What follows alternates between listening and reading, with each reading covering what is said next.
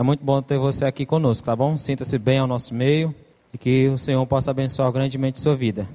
Também agradecer a sua companhia, você que nos escuta através da Rádio Ceará. Que Deus possa abençoar esse nosso momento aqui.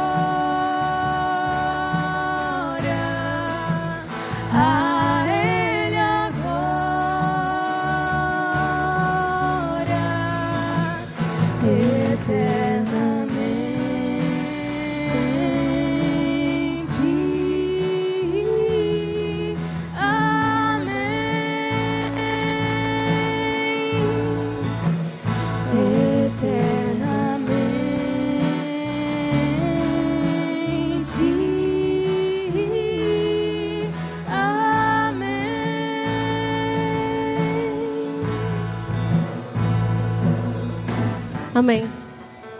Saúde a todos com a graça, com a paz do Senhor Jesus Cristo. Amém. Muito bom estarmos reunidos, cultuando a Deus exaltando a Jesus, o nosso Salvador. E muito bom também ter cada um dos irmãos aqui e cada um da, uma das pessoas que nos visitam. Você é sempre muito bem-vindo a estar conosco. Que Deus abençoe muito sua vida.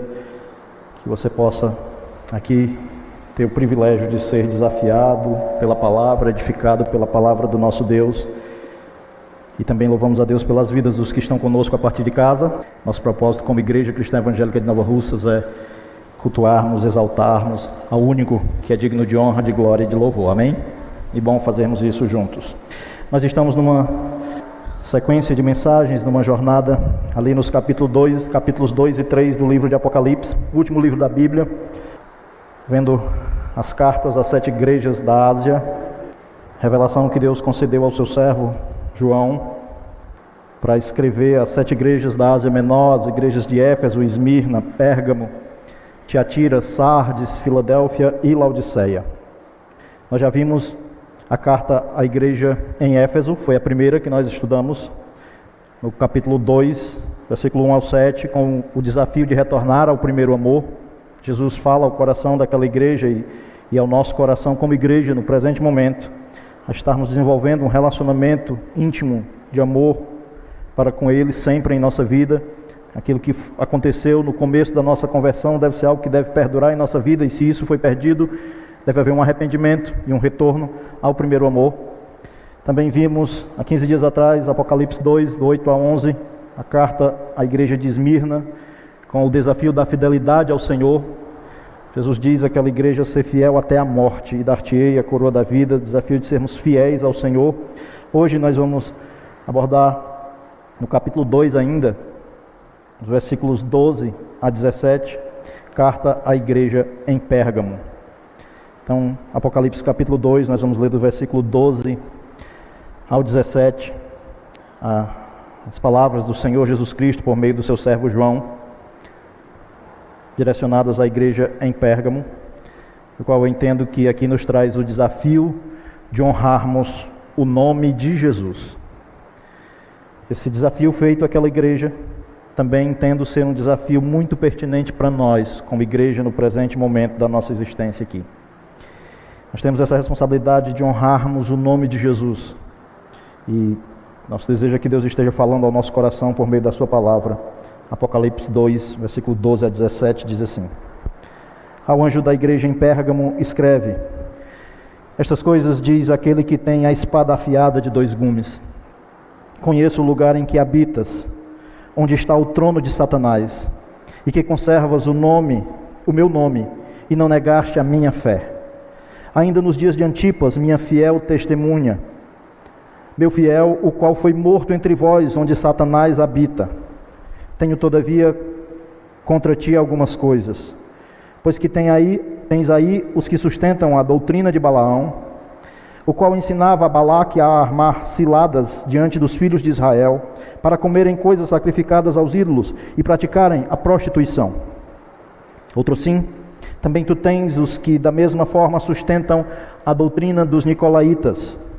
Portanto, arrepende-te, e se não venho a ti sem demora, e contra eles pelejarei com a espada da minha boca. Quem tem ouvidos, ouça o que o Espírito diz às igrejas.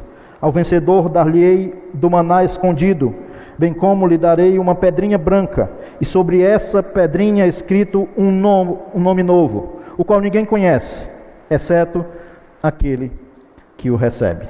Vamos orar?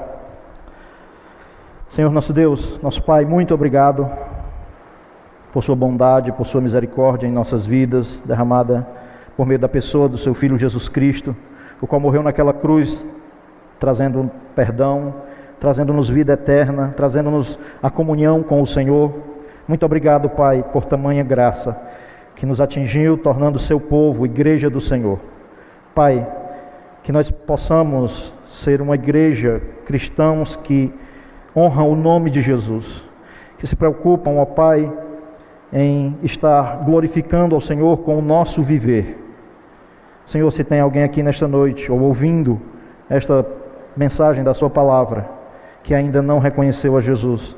Que o Seu Espírito Santo confronte essa pessoa com a sua condição de pecador e que a graça do Senhor atinja corações, gerando arrependimento e reconhecimento da pessoa do seu Filho Jesus, como Salvador de sua vida pessoal. Mas obrigado pelas as vidas daqueles que já creram e pedimos que o Senhor graciosamente fale ao nosso coração por meio da Sua santa palavra.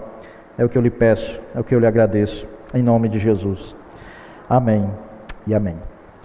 João ele escreve aqui o livro de Apocalipse por volta do ano 93, 95, e os capítulos 2 e 3 são direcionados às igrejas destas cidades da Ásia Menor, onde toda essa região da Ásia ela sofria por muitas deturpações morais na área do âmbito social e muitas deturpações espirituais no âmbito religioso. Ou seja, nessa região aqui havia uma intensidade de influência à imoralidade sexual e à idolatria nessa, em toda essa região da Ásia Menor. Consequentemente, essas coisas eram muito bem presentes também na igreja em Pérgamo, ou na cidade de Pérgamo.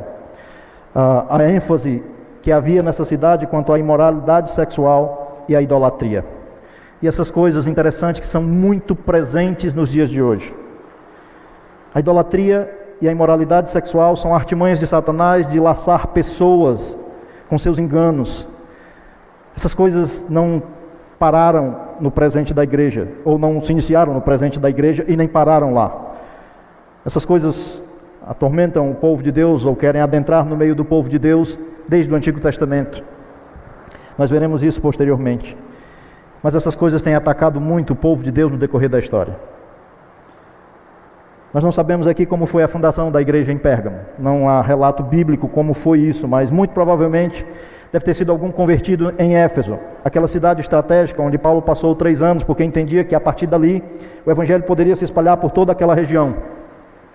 E provavelmente deve ter sido de lá que alguém ouviu o evangelho e voltou para a cidade de Pérgamo e também compartilhou o evangelho e a verdade é que se estabeleceu ali uma igreja, onde lá hoje é a atual cidade de Pérgamo, na Turquia. O nome Pérgamo, ele significa literalmente fortaleza ou lugar alto, torre alta. É a ideia do, do, significado literal dessa palavra. E provavelmente era porque ela se situava numa região montanhosa, numa localidade de uma montanha a mais ou menos uns 300 metros de altitude. E essa cidade foi muito tempo a capital da província romana da Ásia Menor. E uma curiosidade sobre essa cidade é que lá tinha uma grande biblioteca. E lá era um grande, fazia dessa cidade um grande centro cultural. E em Alexandria, no Egito, também tinha uma grande biblioteca. E lá, o, o rei do Egito, ele ficou muito enciumado com essa questão do crescimento dessa biblioteca que havia lá em Pérgamo, e aí ele interrompeu o fornecimento de papiros, qual se escrevia os papiros, ele, ele proibiu que se fosse exportado para aquela região, na cidade de Pérgamo, papiros. E aí o que, que aqueles, as pessoas de Pérgamo fizeram?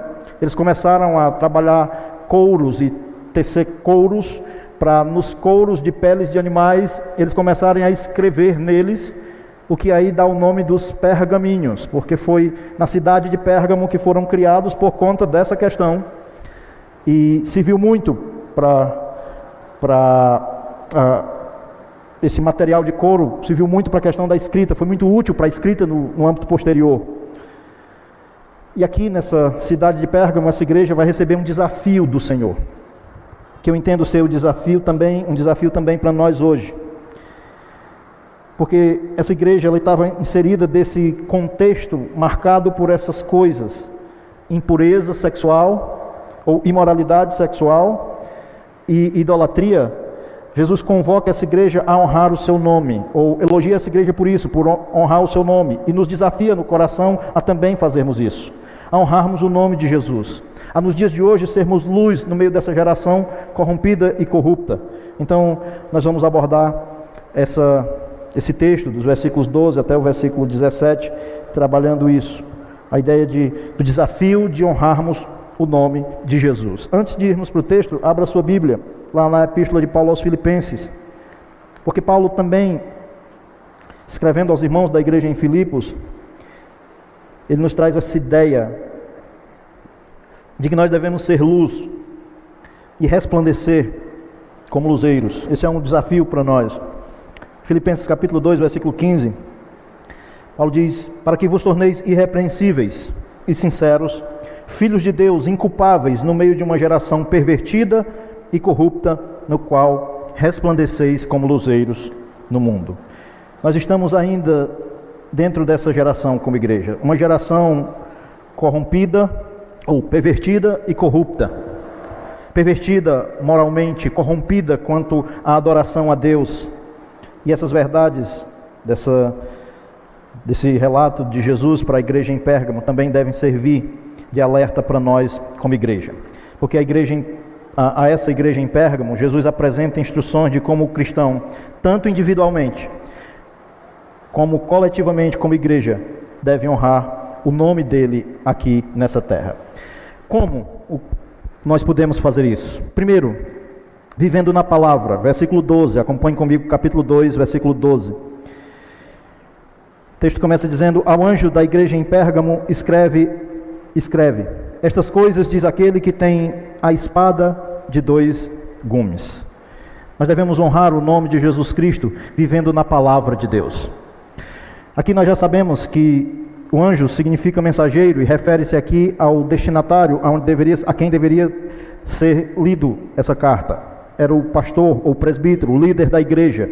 O anjo não era esse um ser celestial, mas era um ser humano, o líder da igreja ao qual deveria ser dirigido. E a este deveria ser escrito que quem está falando é aquele que tem a espada afiada de dois gumes. Aqui Jesus refere-se a si mesmo como aquele que tem a espada afiada de dois gumes.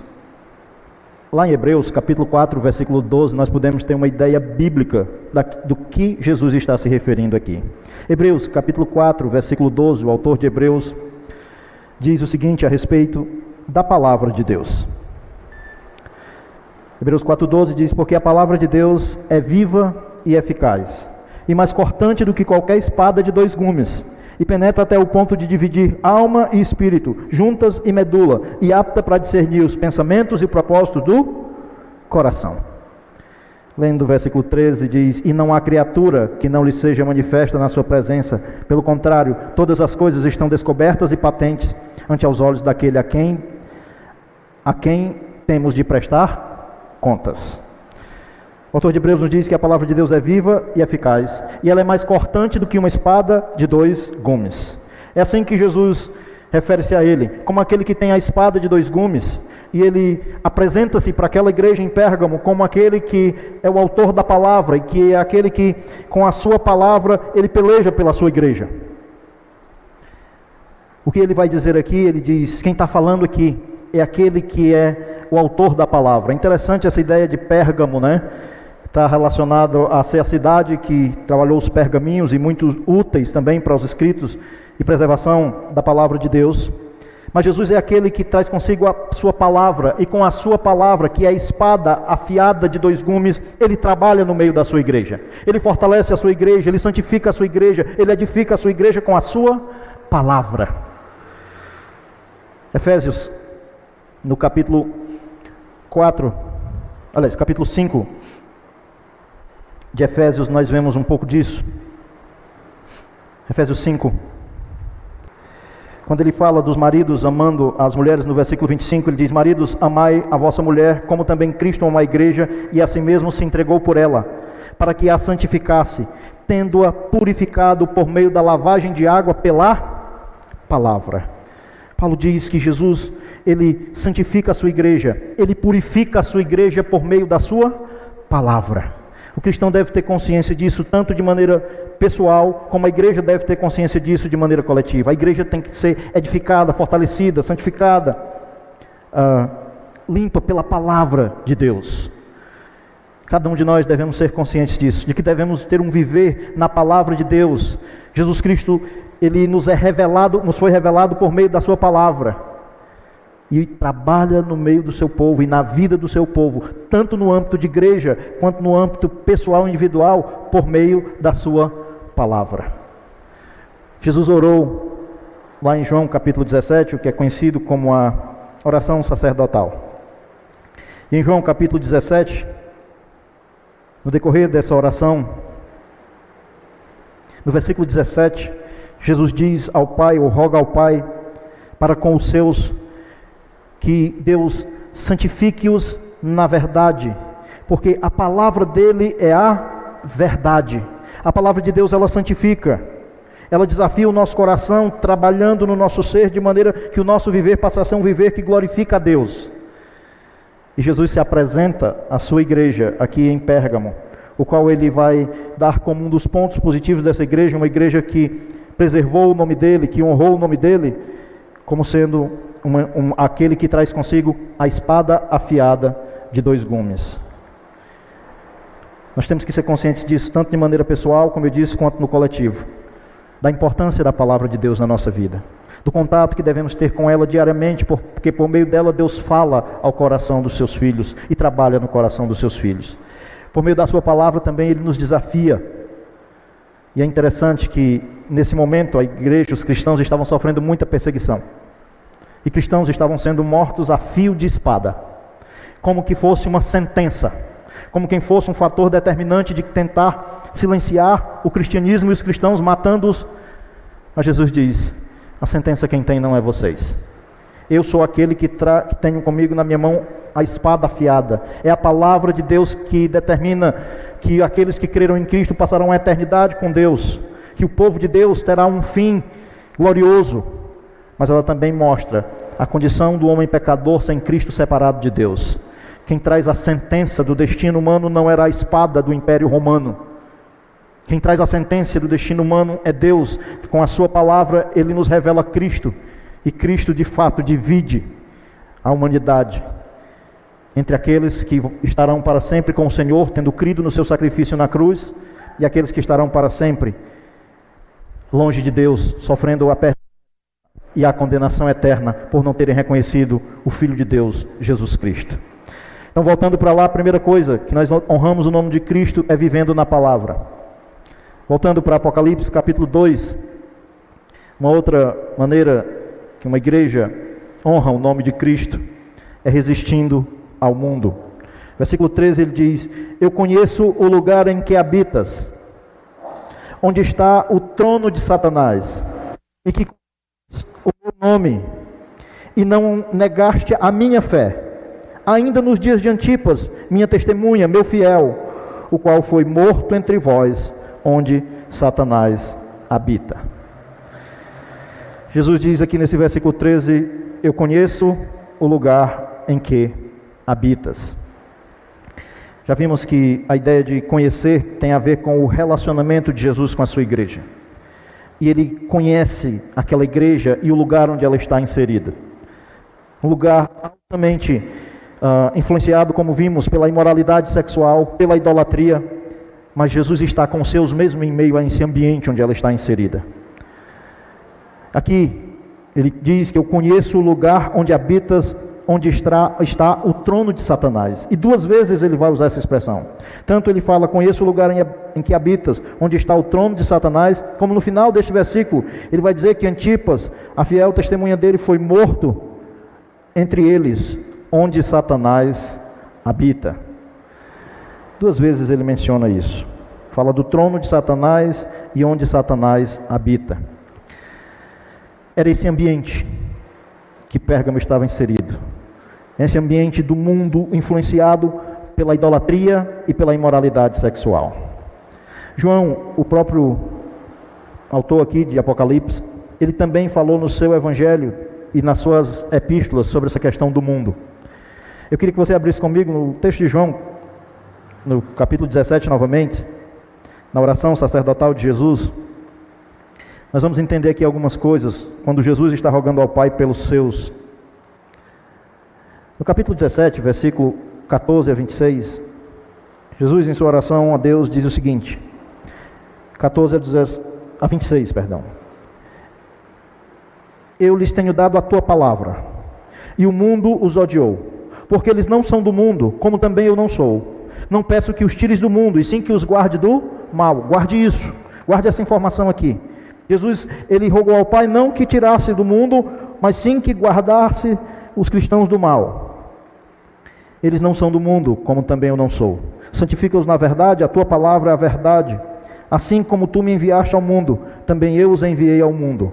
E a favor destes, é que eu me santifico a mim mesmo, para que eles também sejam santificados na verdade. Não rogo somente por estes, mas também por aqueles que vierem a crer em mim por intermédio da Sua palavra, a fim de que todos sejam um, como és tu, ó Pai, em mim e eu em ti, mas sejam também eles em nós, para que o mundo creia que tu me enviaste. Eu lhes tenho transmitido a glória que me tens dado, para que sejam um, como nós o somos, eu neles e tu em mim, a fim de que sejam aperfeiçoados na unidade, para que o mundo conheça que tu me enviastes e os amastes, como também amastes a mim. Pai, a minha vontade é que onde eu estou estejam também comigo, os que me deste, para que vejam a minha glória, uh, que me conferiste, porque me amaste antes da fundação do mundo.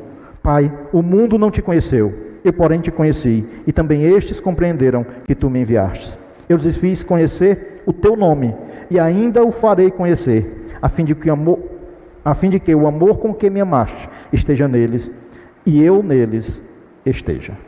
Jesus aqui está falando, orando a Deus para os cristãos, para com os cristãos, falando que Deus não os tirasse do mundo, mas que Ele os livrasse do mal. E quantos males os cristãos iriam enfrentar? Quantas coisas neste mundo, e por mundo aqui, o âmbito geográfico, nem tampouco o âmbito demográfico, nem é a questão do, do mundo planeta Terra e nem a questão de pessoas, mas o sistema governado por Satanás. Jesus ora para que os cristãos sejam ah, guardados do mal neste mundo. É aqui, nesse ambiente, como já vimos que Paulo escreveu, pervertido e corrupto, que nós devemos resplandecer como luz. Satanás tem influenciado muito o povo de Deus com as coisas do mundo. Mas uma das coisas que um cristão deve permanecer firme é na unidade como igreja, porque dessa maneira nós estamos refletindo Cristo ao mundo.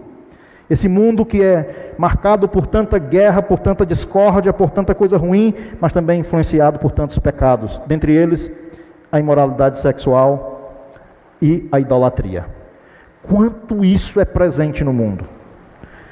Isso não é por outra coisa, senão porque Satanás está por trás de tudo isso, influenciando tudo isso.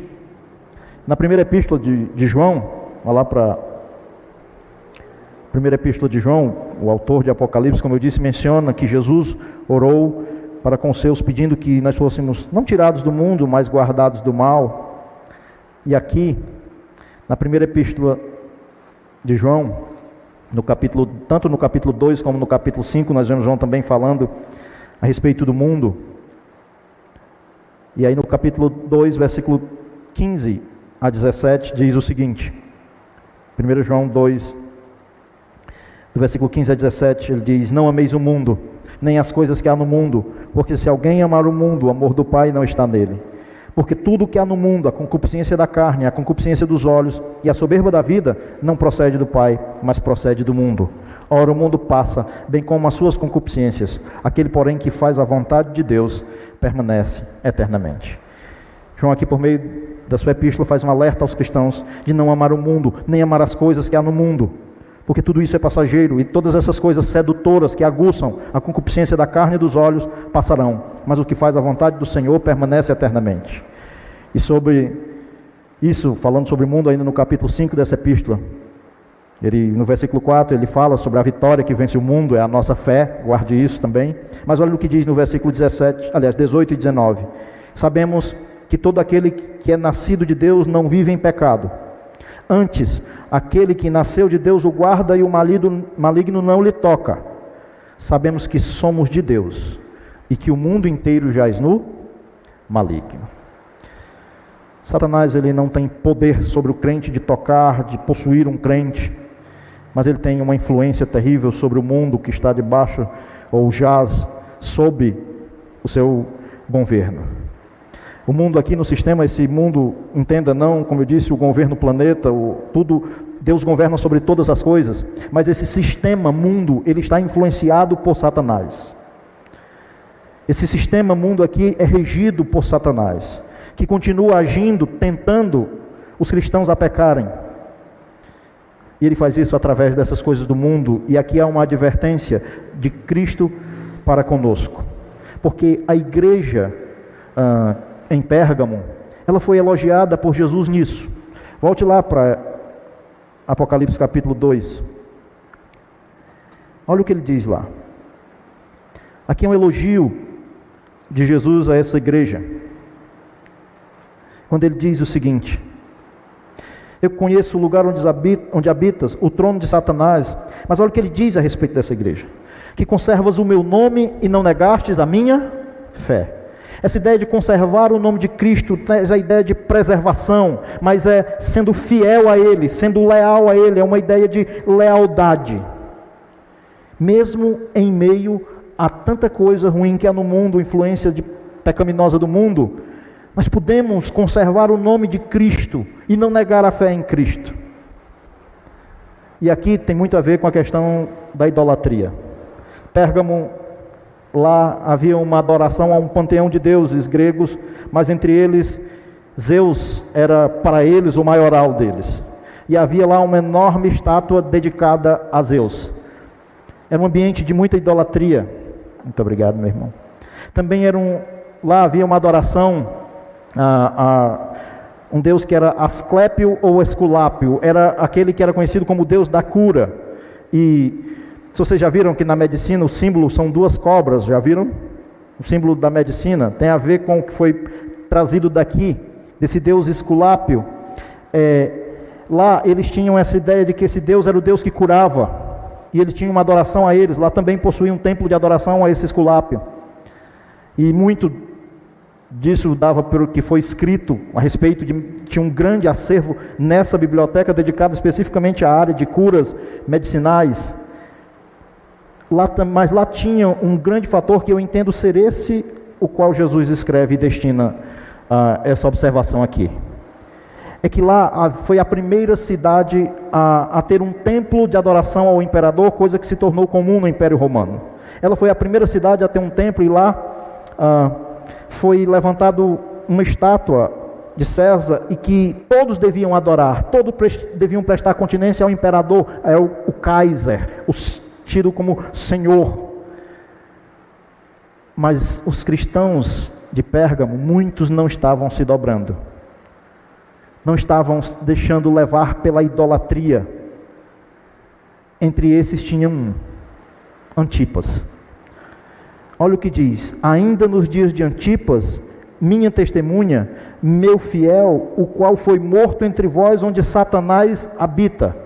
E a ideia era essa que no meio dessa igreja teve pessoas fiéis, pessoas leais ao nome de Cristo, que conservaram o nome, que não se deixaram profanar o nome de Cristo adorando a outros deuses, nem ao imperador.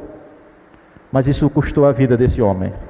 Antipas foi provavelmente um presbítero da igreja em Pérgamo e foi morto porque não adorou ao imperador. Isso foi preservar o nome de Cristo. Isso foi não se deixar levar pela idolatria. É por isso que Jesus diz: Eu sei onde você habita. É nesse ambiente altamente influenciado pela idolatria, tanto a deuses pagãos, como a, a ideia do imperador querer adoração para si. É nesse ambiente que eu conheço vocês, estou com vocês e tenho visto uma fidelidade em muito de vocês. Tem pessoas fiéis a mim. Tem pessoas que são fiéis testemunhas de Cristo. E com isso, Jesus diz que eles estavam conservando o nome dele, preservando, honrando, sendo leais ao nome de Cristo. Como isso é tão necessário para nós. Quanta coisa tem vindo para o meio da igreja, levando pessoas a terem ídolos nos seus corações. Mas somente Jesus deve ser adorado. E é esse um, o que eu entendo ser o centro aqui do desafio para nós, de conservarmos também o nome de Cristo, de honrarmos o nome de Cristo, de não negar a nossa fé. Mas às vezes isso é feito de maneira tão sutil. Nós acabamos negando nossa fé, nos curvando a ídolos, tendo ídolos em nosso coração, influenciados pelo mundo. Como cristãos, nós temos que ter cuidado disso, de honrarmos o nome de Cristo, vivendo na palavra e resistindo ao mundo com as suas influências. Jesus conhece também o lugar que nós habitamos. Jesus sabe como é no Brasil um antro de idolatria. em um antro de perversidade. Mas Ele está conosco. E espera de nós que sejamos pessoas fiéis, que honram e que preservam o nome dEle, resistindo o mundo com as suas concupiscências. Uma terceira coisa que nós honramos o nome de Cristo, além de vivendo na palavra, resistindo o mundo, é mantendo a pureza. Acompanhe comigo o versículo 14 e 15 no que diz: Tenho, todavia, contra ti algumas coisas. Pois que tens aí os que sustentam a doutrina de Balaão, o qual ensinava a Balaque a armar ciladas diante dos filhos de Israel para comerem as coisas sacrificadas aos ídolos e praticarem a prostituição. Outro sim, também tu tens os que da, os que da mesma forma sustentam a doutrina dos nicolaítas. Jesus, ao olhar para essa igreja, ele viu nela pessoas honrando o seu nome, dispostas a morrer, mas não adorar outro senão a ele, o Senhor. Mas ele também vê no meio da igreja alguns sendo influenciados por aquilo que Jesus se refere como doutrinas. E a expressão doutrinas aqui de fato é ensinamentos. E essas pessoas dessa igreja, alguns estavam sendo influenciados por ensinamentos do qual Jesus se refere ah, como doutrinas de Balaão e dos nicolaítas. Ele diz: Eu tenho contra ti algumas coisas. E é basicamente isso, não é uma coisa específica, era essa pluralidade de coisas que eles estavam sendo influenciados por ensinos do qual Jesus caracteriza como ensinos de Balaão, da doutrina de Balaão e dos nicolaítas. Sobre a doutrina de Balaão, essa história é contada no, no livro de Números, no capítulo 22 até o 25. E aqui nós vamos só tentar fazer um resumo disso, mas Balaque, o rei dos amorreus, ele manda mensageiros para irem até Balaão e para fazer um pedido a Balaão, rogando a Balaão que ele amaldiçoasse o povo de Deus. Balaão vai, vai consultar a Deus, e aí ele, depois de um, um longo diálogo com Balaque, ele vai dizer: Como é que eu posso amaldiçoar aquilo que Deus não amaldiçoou? Em outras palavras, é: Como é que eu posso amaldiçoar aquilo que Deus abençoou? O povo de Deus é abençoado, não tem esse negócio de maldição, de. O povo de Deus já é abençoado, conforme a epístola de Paulo aos Efésios, com toda sorte de bênçãos espirituais nas regiões celestiais em Cristo Jesus. Tem esse negócio de misticismo na igreja de Deus, de praga, de macumba, de coisa, não servo de Cristo, não. Mas aqui a ideia é que ele diz: Eu não posso amaldiçoar o que Deus não amaldiçoou. Mas aí Balaão tem um longo tempo de conversa com Balaque. E no meio de tudo isso, ele vai dizer mais ou menos o seguinte: em resumo, é: Eu não posso amaldiçoar, mas eu tenho uma sugestão para vocês. E aí, aquilo que ah, Jesus diz como armar cilada diante dos filhos de Israel. Qual foi a instrução de Balaão para Balaque? Bom, eu não posso amaldiçoar, mas eu tenho uma sugestão para você. Oriente as mulheres moabitas, Balaque era rei dos moabitas, ele disse: Oriente as mulheres moabitas a irem até os homens de Israel e os seduzirem com suas danças.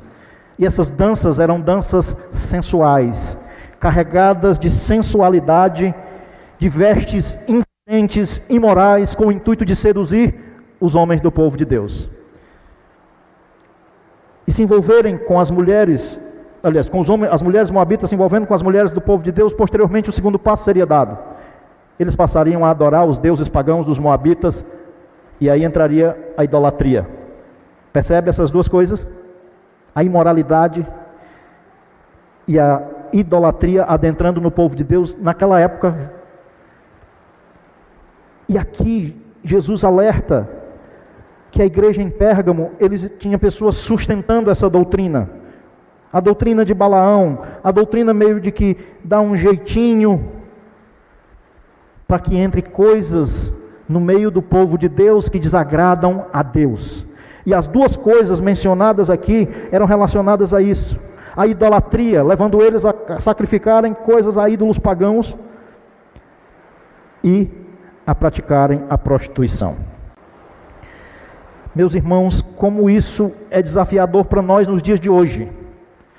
Como é fácil adentrar no meio de povo de Deus, pessoas defendendo também doutrinas que permitem coisas relacionadas à imoralidade, sexual e a idolatria.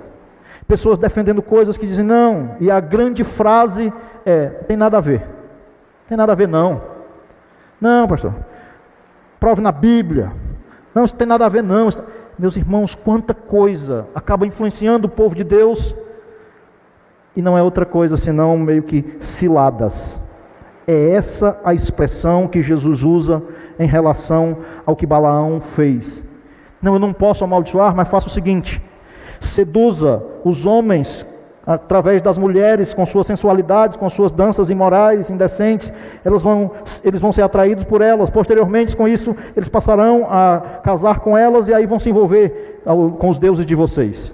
E aí a ideia de, ba de Balaão era que eu não posso amaldiçoar, mas quando eles pecarem, o próprio Deus vai vir contra eles.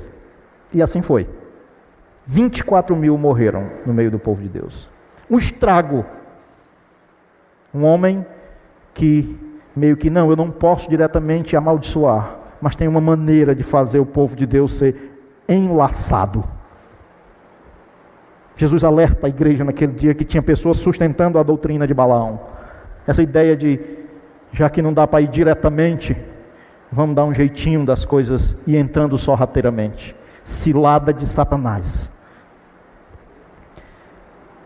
Versículo 15 diz: Outro sim também, tu tens os que da mesma forma sustentam a doutrina dos nicolaítas. A ideia do outro sim, ela, ela traz a ideia de que o que vai ser dito nesse versículo 15 por parte de Jesus está correlacionado com o que foi dito anteriormente, porque também ele usa também os que têm da mesma forma, e aí a ideia é que não perca de vista a questão da idolatria e da imoralidade sexual. Os que sustentam a doutrina dos nicolaítas. Eu já disse, quando falamos sobre a igreja em Éfeso, que muito pouco se tem, se sabe sobre esses nicolaítas. Mas Irineu sugere, é um historiador, ele sugere que ah, pode ter sido aquele Nicolau de Atos 6, um dos diáconos, que foi tido como um cristão, assumiu um cargo na igreja de Deus, mas posteriormente ele foi na sua caminhada e foi se tornou alguém permissivo. E aí a ideia foi de que os seus adeptos também se tornaram permissivos quanto ao pecado. Eu eu entendo que aqui nós honramos o nome de Deus, mantendo a pureza, tratando, irmãos, pecado com seriedade. Porque foi esse o problema apresentado, pelo menos do que pouco se conhece dos nicolaítas. E parece que é isso que Jesus está dizendo. Mas a questão dos nicolaítas é que eles fraquejaram, que eles não foram tão duros, firmes, quanto a questão do pecado, da imoralidade sexual e da idolatria no meio do povo de Deus. E Jesus diz: tem no meio de vocês pessoas que sustentam a doutrina de Balaão, que dão um jeito de entrar em moralidade sexual e idolatria na igreja. E vocês também estão, tem no meio de vocês pessoas que sustentam a doutrina dos nicolaítas, ou seja, não tratam com seriedade esses pecados. Meus irmãos, uma maneira de honrar o nome de Deus é mantendo a pureza no meio do povo de Deus quanto ao pecado. É mantendo a pureza de que o cristão deve tratar com seriedade pecados relacionados à área da sexualidade e da idolatria. Nós somos um povo que somos conhecidos como ah, nós pregamos o evangelho para o descrente, saímos da idolatria, viemos para cá, estamos isentos. Um lei do engano.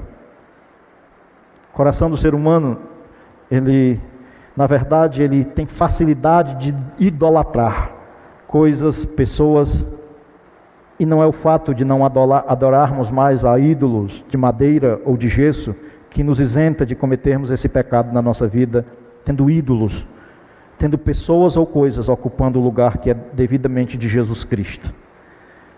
Interessante que a imoralidade sexual, ela adentra na vida de um ser humano de uma maneira tão grave, tão perversa, que aquilo também se torna um ídolo.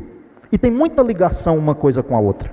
E se você quer saber o grau de seriedade quanto a esses pecados e, e o quanto isso é correlativo, idolatria com imoralidade sexual, veja como Paulo trata esse problema na igreja de Corinto.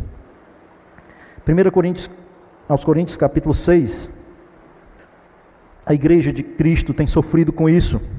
Não foi só Pérgamo. A igreja de Corinto foi diretamente confrontada por meio do apóstolo Paulo, servo de Deus, quanto a esses aspectos.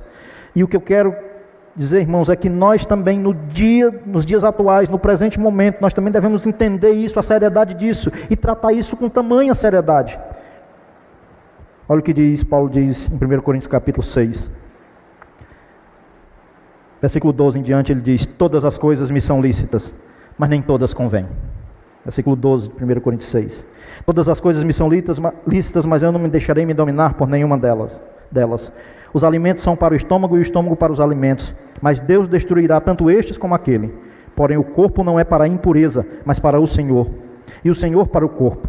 Deus ressuscitou o Senhor e também nos ressuscitará a nós pelo seu poder. Não sabeis que os vossos corpos são membros de Cristo? Eu, porventura, tomaria os membros de Cristo e os faria membros de meretriz? Absolutamente não. Ou não sabeis que o homem que se une a uma prostituta forma um só corpo com ela? Porque, como se diz, são os dois uma só carne. Mas aquele que se une ao Senhor é um espírito com ele. Marque esse versículo 17. Aquele que se une ao Senhor é um espírito com ele. Portanto, então, diante disso, fugir da impureza. Qualquer outro pecado que uma pessoa cometer é fora do corpo, mas aquele que pratica a imoralidade peca contra o próprio corpo.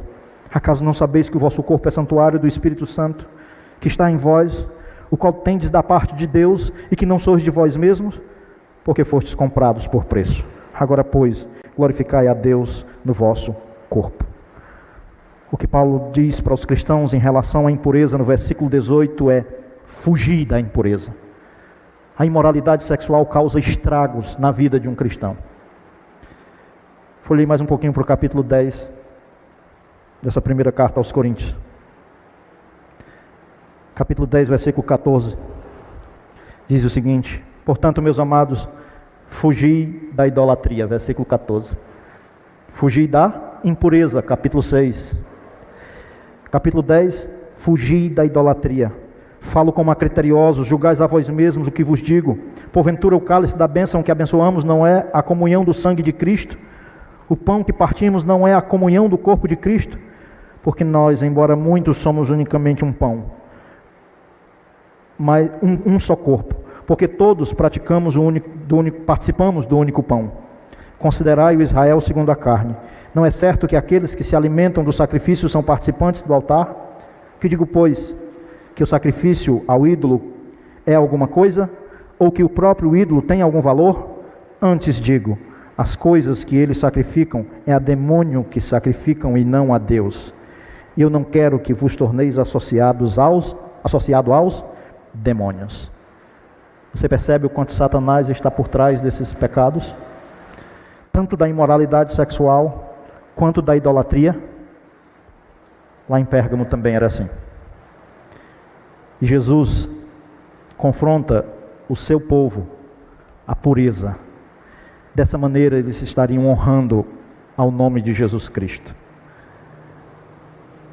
Seguindo em frente, uma outra maneira, vamos voltar para para Apocalipse capítulo 2, enquanto voltamos, meus irmãos. Nós não podemos deixar nem essas coisas adentrarem na igreja, como Balaão sugeriu a Balaque maneira de adentrar o povo. Mas também não devemos ser como os nicolaítas, fracos ou frios ou relapsos em tratar esses pecados com seriedade. Quarta coisa que nós honramos o nome de Cristo, irmãos, é apegando-se à graça. Versículo 16 ele diz: Portanto, arrepende-te. E se não, venho a ti sem demora, e contra eles perejarei com a espada da minha boca. Meus irmãos e amigos, aqui Jesus dá uma palavra graciosa de convocação ao arrependimento quanto à questão do pecado.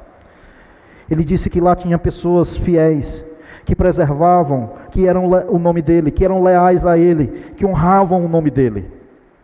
Mas tinha algumas pessoas que estavam na prática da idolatria e da imoralidade sexual. A estes, Jesus diz: arrepende-te. É uma palavra graciosa de Jesus, o Deus da graça, que convoca pecadores ao arrependimento. Jesus graciosamente sempre traz uma palavra graciosa de arrependimento. E por meio dele, há perdão de pecados. Seja qual gravidade for, qual nível for, mas há uma necessidade de arrependimento. Se não houver arrependimento, tem consequências. Jesus diz: arrepende-te. E é uma palavra direcionada, porque ele diz: se não, venho a ti e contra eles. Eles quem? Não era contra a igreja toda, era contra aqueles que estavam se deixando levar pelo pecado da idolatria e da imoralidade sexual. Ele diz que eu venho contra eles, e ele diz: pelejarei com a espada da minha boca. Você já lembra o que nós falamos sobre o que é a espada? É a palavra. E como é a maneira que Deus confronta o pecado? É por meio da sua palavra. E ele não só confronta, a ideia é essa: é de pelejar, é de confrontar, mas alguém que vai lutar, ou vai diretamente mesmo a ideia de confrontar com a palavra. A espada era de dois gumes, não esqueça.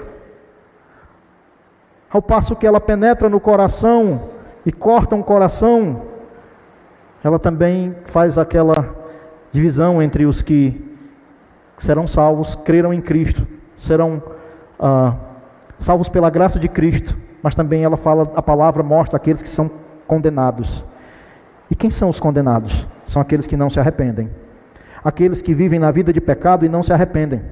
Por isso ele diz, portanto, arrepende, se não, e a ideia do se não é, se não houver um arrependimento quanto à vida de pecados, ele vai vir contra essa pessoa com a palavra dele, a palavra de Cristo, a palavra do Deus Santo, que confronta o pecado na vida do pecador.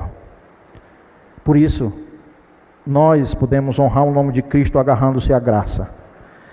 De que quando um cristão peca, ele pode recorrer ao perdão de Deus que há em Cristo Jesus. Mas aquele que está enfiado nesses pecados, aquele que está laçado, enredado, preso nesses pecados de idolatria e de imoralidade sexual, somente poderá haver liberdade para ele, libertação para ele por meio de Cristo, da graça dele. E a convocação é: arrepende-te. Era assim que esses que estavam no meio do povo poderiam ainda honrar o nome de Cristo, era se houvesse arrependimento. Por isso, uma maneira de honrar Cristo é apegando-se à graça dele, ouvindo a voz dele, o confronto dele ao nosso coração, conclamando ao arrependimento. Quinto e último lugar, como nós honramos o nome de Jesus, é firmando-se nas promessas dele. dele. Olha o que ele diz no versículo 17. Quem tem ouvidos, ouça o que o Espírito diz às igrejas. Ao vencedor, dar-lhe-ei do maná escondido bem como lhe darei uma pedrinha branca. É porque eu estou ouvindo muito vídeo do, da luva de predeiro, aí eu fico falando preda às vezes, né? Não, não. E sobre. E lhe darei uma pedrinha branca. E sobre essa pedrinha escrita um nome novo, o qual ninguém conhece, exceto aquele que o recebe. Jesus tem promessas para os cristãos fiéis a Ele. Ele fala de um maná escondido. Interessante que o povo de Israel havia sido alimentado com o maná no deserto. E foi guardado um pouco do maná na arca da aliança. Para que o povo lembrasse de que Deus foi o Deus que o alimentou no deserto, mas que aquilo tudo apontava para a vinda daquele que viria a ser o que alimentaria verdadeiramente o ser humano espiritualmente, o verdadeiro vida é Jesus Cristo. E ao vencedor, ele vai se alimentar de um maná eterno, do relacionamento pleno e permanente e eterno com o Senhor Jesus. O pão da vida, aquele que quem crê nele não terá fome e nem terá sede espiritual, porque ele é aquele que resolve o problema espiritual do ser humano. Tem promessas para aquele que se manter fiel, para aquele que honrar o nome de Cristo. É receber de um dia estar num relacionamento pleno com Jesus, o pão da vida. Mas ele diz uma outra coisa aqui: bem como lhe darei uma pedrinha branca. Nessa pedrinha, ele diz que sobre essa pedrinha está escrito um nome. Tem muitas interpretações sobre essa pedrinha branca aqui. A que eu acho mais condizente com o texto, pela linguagem que Jesus sempre usa, ao vencedor, e a ideia de ao vencedor arremete para a ideia de que tinha competições onde o vencedor recebia uma coroa e a ele era dado, ao vencedor, era dado uma pedrinha, aos vencedores das competições, não só em Atenas tinha, mas como nessa região da Ásia também tinha as competições, e aqueles vencedores, eles recebiam uma pedrinha com o nome deles. E essa pedrinha dava a eles o privilégio de participar de um jantar dos vencedores, era conhecido como o jantar dos vencedores das competições. E eles recebiam uma pedrinha com o nome deles. Eu acho interessante, parece ser alusivo a isso que Jesus está correlacionando essa ideia de que um dia nós participaremos do banquete na presença de Deus, e está relacionado à ideia do maná, do alimento. Um dia nós estaremos nas bodas do Cordeiro sem Jesus, num banquete espiritual dado àqueles que se permaneceram fiéis ao seu nome, que creram no sacrifício de Cristo. Ao vencedor, ele trata de maneira pessoal, mas é todo aquele que creu no sacrifício de Cristo, que será participante do maná, do convívio direto, do relacionamento pessoal com o pão da vida, de maneira presente com Jesus, e participará do banquete. Eu acho interessante essa ideia de que parece ser isso que Jesus está falando, que eles recebiam uma pedrinha com o nome. Esse nome, essa pedrinha era meio que, quando eles chegavam no banquete, eles só apresentavam: posso participar, eu ganhei a competição, eu posso participar do banquete. Eu não posso afirmar que é essa a ideia, mas das interpretações é uma que eu acho bem coerente. A grande questão é que tem promessas de receber uma pedrinha que talvez tenha correlação com isso, com aqueles que foram salvos pela graça de Cristo, que colocaram sua fé unicamente em Jesus como seu Senhor, como seu Salvador. Nessa pedrinha vai ter um nome novo. E aí, você com certeza, quando veio para cá, se já leu essa epístola, você diz, o pastor vai dizer qual é o nome, pastor, qual é o nome? O texto me ajuda muito porque ele diz que é um nome o qual ninguém conhece. Eu não conheço. Mas ele diz, exceto aquele que recebe. Sabe quem, como é que você faz para conhecer? Crê em Cristo. Reconheça que é um pecador. Reconheça o sacrifício de Jesus na cruz por você. Tenha Ele como Senhor da sua vida como seu salvador pessoal, reconheça que na cruz há perdão de pecados, salvação, vida eterna, que foram nossos pecados que foram responsáveis por Jesus estar lá naquela cruz. Creia nele e agarre-se nas promessas. Você vai participar do maná, do privilégio do, de estar ceando um dia com Jesus, o pão da vida, e vai receber uma pedrinha com um novo nome. Quer saber qual é o nome? Creia, participe deste banquete maravilhoso celestial, que isso é possível por meio do, de crer no sacrifício de Jesus, e você vai saber qual é o nome. Porque só tem um que pode saber qual é o nome que vai estar nessa pedrinha. É quem estiver lá, o que receber a pedra. É aquele que creu no sacrifício de Cristo.